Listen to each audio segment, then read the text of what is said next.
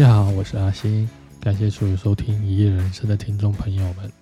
其实我想要录 podcast 有一段时间了，但因为前阵子都在忙于整理资料啊、整理想法，所以直到现在才把第一集录完。关于《一夜人生》呢，其实有几个不一样的方向跟系列。今天主要是跟大家分享的是回顾系列。不知道大家小时候是不是一个电视儿童呢？因为对阿星我来讲说，其实电视呃陪伴了我，其实童年蛮长的一段时间了。在我那个年代，呃，电视上面最常看到的，其实不外乎就是港片，像什么龙翔电影台呀，一些电影台其实都是一些港片一直在重重复的播。我记得那时候最呃播最多的可能是香港的僵尸片。所以，我想要跟大家来回顾一下香港僵尸片的传奇人物林正英。林正英，相信大家如果有看过香港僵尸片的，应该都会知道，他是一个非常传奇的人物。不管是在他的一些呃动作啊，或者一些道具手法上面，其实都是非常深植人心的。甚至在一九八五年《僵尸先生》这部电影爆红之后，林正英跟九叔这个昵称几乎就画上了等号。其实九叔能这么成功，其实跟他小时候的经历也有蛮大的关系。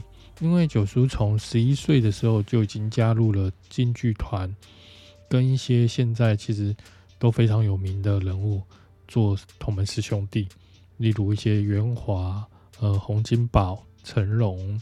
他们是一起学习咏春拳的，然后据呃洪金宝他们说，其实九叔从小在他们这些同门师兄弟里面都是最刻苦、最耐劳、最努力的一个，但非常可惜，因为时代的关系，京剧已经慢慢的衰落了。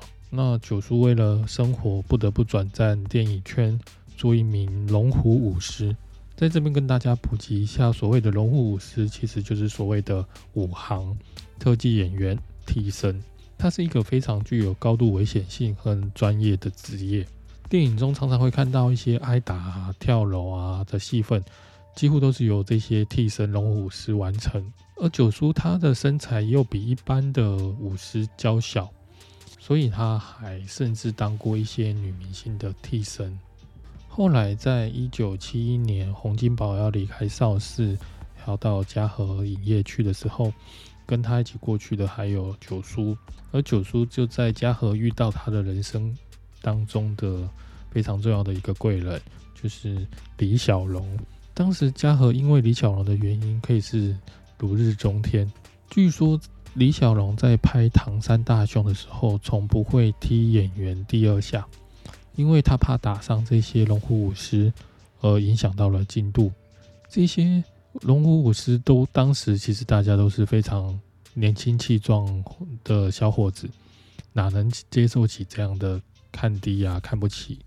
所以那时候九叔主动站出来要跟李小龙，让李小龙来踢。李小龙踢了他之后，九叔倒下，但是倒下之后他又马上站起来，然后要李小龙再踢。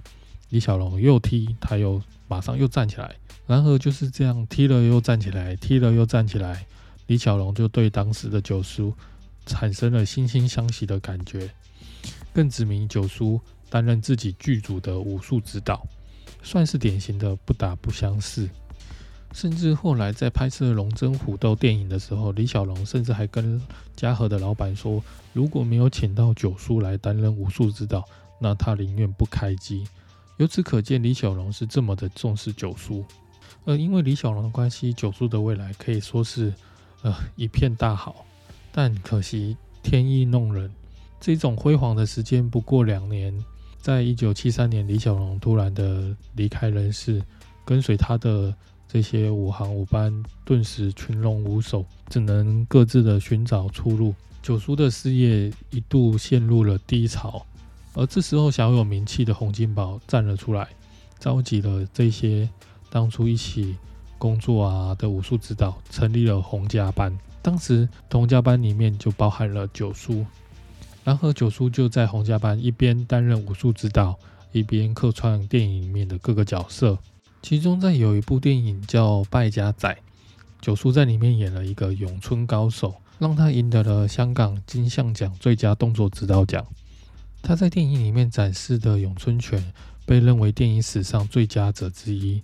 虽然在这些过程，九叔不断凭借着深厚的武术底子和不屈的精神，却始终无法大红大紫。直到僵尸先生剧本的出现。僵尸先生原本设定的主角其实不是九叔，是钱小豪。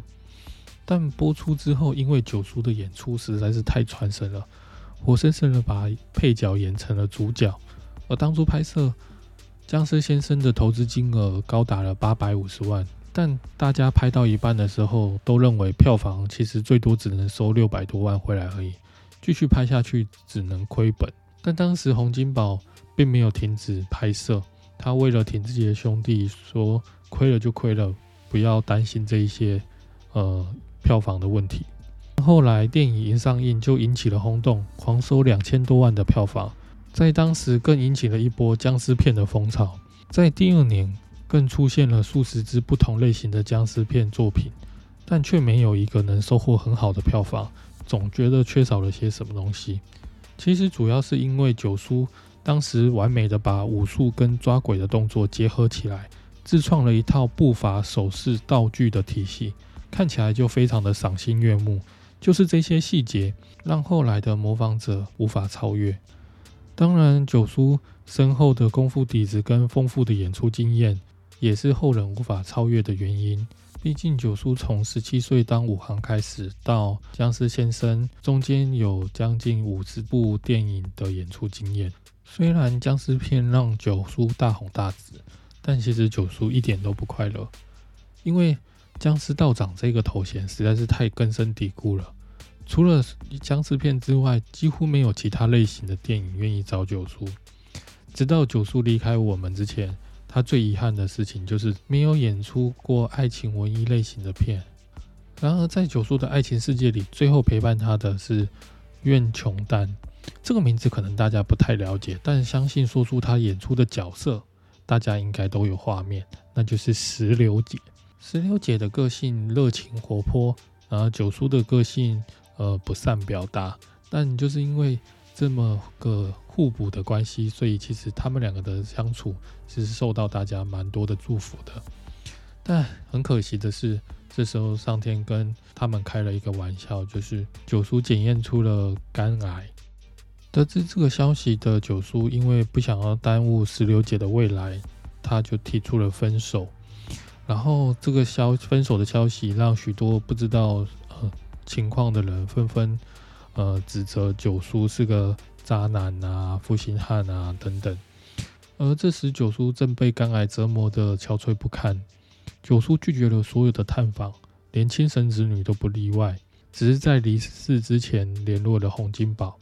而洪金宝则是一秒也没有耽搁的赶到了医院。九叔最后交代了洪金宝说：“在我死之后，不要让任何人看到我的尸体，因为他不希望自己最惨的一面让别人看到。”一九九七年，最后九叔还是离开了我们。那年九叔只有四十五岁。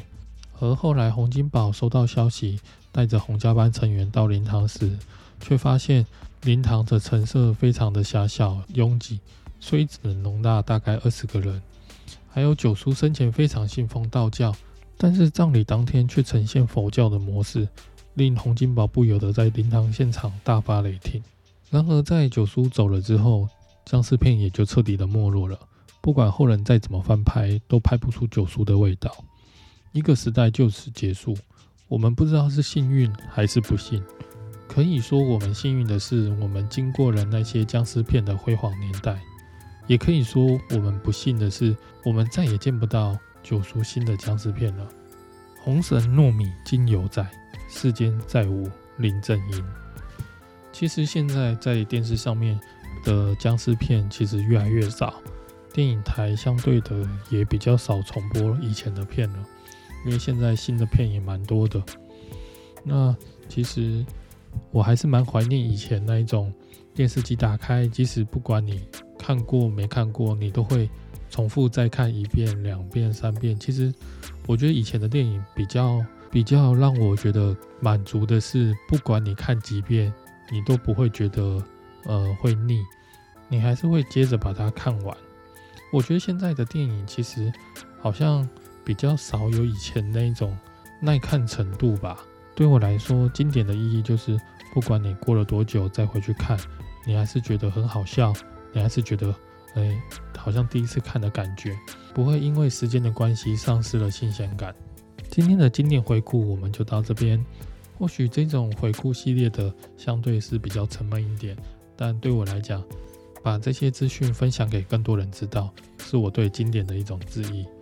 那对于节目内容有任何的建议，也欢迎来到粉丝团或寄信给我们。希望这期节目大家会喜欢。我们下期见。